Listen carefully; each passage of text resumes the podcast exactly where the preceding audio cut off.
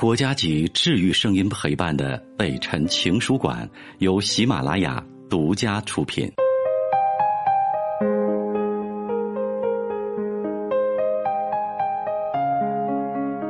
北辰的情书馆，这里有写给全世界的情书。你好吗？我是北辰，欢迎你的收听。今天的这封信是关于一个后悔的故事，很青涩，很懵懂。也许你听了之后，会有一些关于青涩的回忆吧。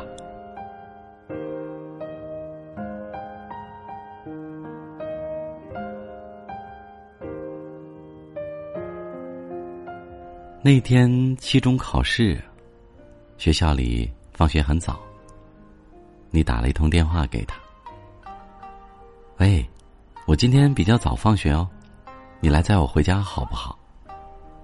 好。等我五分钟。五分钟，我学校就在你家旁边呢。我总是要打扮一下嘛。好了，快一点哦。下午两点，太阳大的让你有一种鼻子要流血的冲动。你站在树荫下挥动着手，虽然没有凉到哪里去，但是扇一下总比不扇要好。五分钟过去了，他还没来。你看了看手表，有点不高兴。十分钟过去了，他还没到。该不会出什么事儿了吧？呸呸呸！乌鸦嘴。十五分钟过去了，他总算到了。怎么这么慢呢？他居然一副无所谓的样子说：“没啊，就看个电视。”什么？看电视？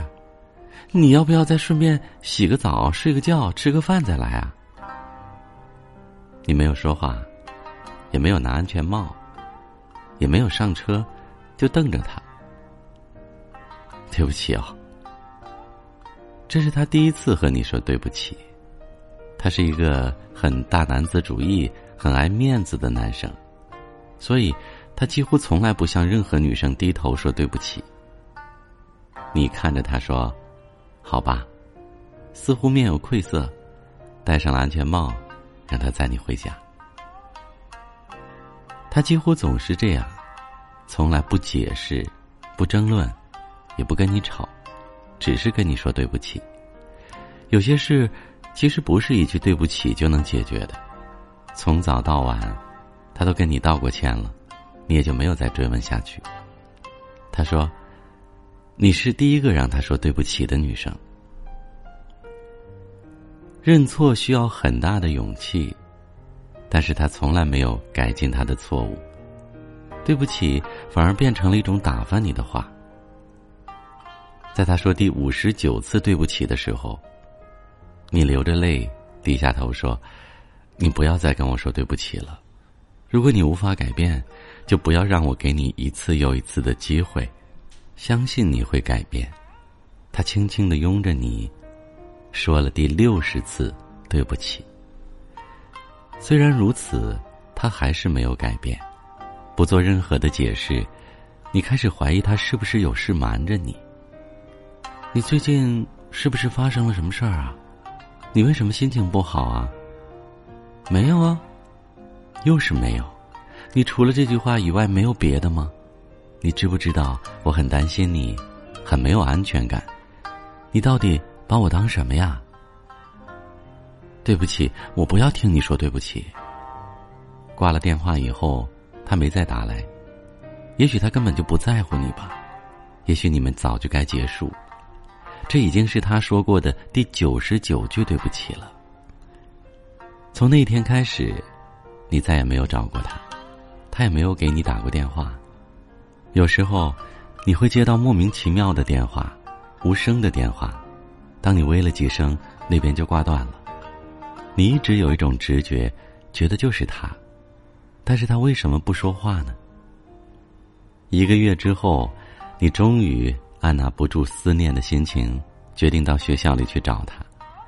你在教室外面东张西望，就是没有看到他的人影，于是随便抓了一个男生来问：“请问一下，同学，阿伟今天来了吗？”他休学了，啊？为什么呀？什么时候的事情啊？他已经一个多月没来了。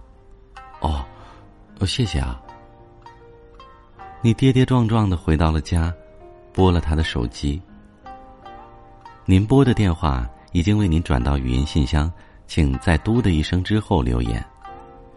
你挂了电话，打到他家里，响了好久都没有人接。怎么会呢？难道全家消失了吗？移民了吗？他仿佛真的从这个世界上消失了一样，没有留下一点痕迹。他该不会是另有新欢了吧？你开始胡思乱想，找不到他。正当烦恼的时候，电话铃声突然响了，是阿丽打来的。他是阿伟的死党，也是你的好友。喂，你还在干嘛呀？什么？阿伟在医院了？真的？他怎么了？哎，你别问了，你快去吧。他就在上次你住的那家医院。你立刻用出生以来最快的速度飙到了那家医院，在医院看到了他的爸爸和妈妈，向他们问了具体的病房，你飞奔过去。他躺在床上，眼睛看着你，没有说话，也没有起床，一动也不动。喂，你怎么了？你到底怎么了？为什么不通知我呢？他没有回答，只是一直用同样的眼神看着你。回答我呀！你为什么不说话呀？他眼角流下了一滴泪，身体仿佛用了最大的力气，牵动着嘴角。对不起。说完，他闭上了眼睛。喂，你别装了好不好啊？为什么又要说对不起？我不要你说对不起，你起来回答我呀！你哭倒在他的床边，拉着他的衣服哭喊着：“你为什么要说那么多的对不起？连说服我的理由都没有，我不会原谅你的。你起来，你说对不起有什么用啊？你不起来，我这辈子都不会原谅你。”这是他说的一百句对不起。一群医生和护士拉开了你，开始抢救他。你全身没有力气再站起来，头脑里一片空白，眼前一片漆黑。他没有离开这个世界，只是你永远都无法碰触到他。但他有时也会在你的梦中出现，告诉你他过得好不好。他还是陪着你，还是活着。在你心里，他依然如昔，还是会笑着叫你老婆，只是他不会再说对不起了。过了几个月，阿伟的妈妈来找你，给了你一个盒子，里面装的是一百张照片，每一张照片的背后都写着让你生气的事情。第一次对不起，亲爱的。我今天不是故意迟到的，我也知道理由很烂，但是我真的不忍心说实话。我在出门前突然心脏绞痛，但是我已经尽力赶了，原谅我好吗？第二次对不起，第三次，第四次，第一百次对不起，亲爱的，我不是狠心要丢下你。只是上帝似乎不给我这个机会，让我去爱你一辈子，为你戴上戒指。你是第一个让我说对不起的女孩，也是第一个我想要共度一生的女孩。原谅我，不能给你幸福，但我会化作天使守护着你，看你得到幸福。答应我，别哭，我不要看到你。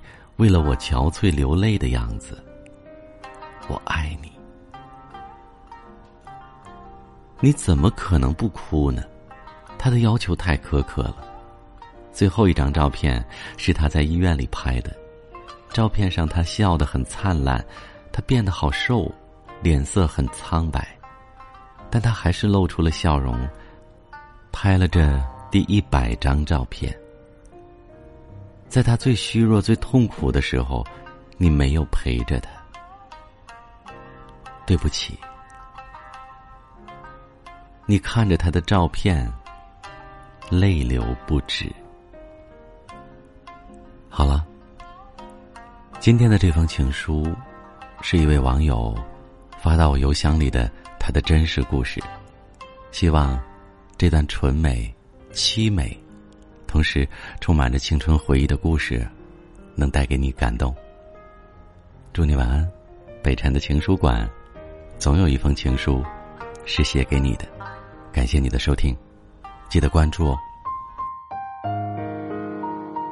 我是北辰，再次感谢你收听了今天的节目，多多分享给你的朋友，也多在留言区互动，留下你的问题，我们会集中回复。祝你幸福。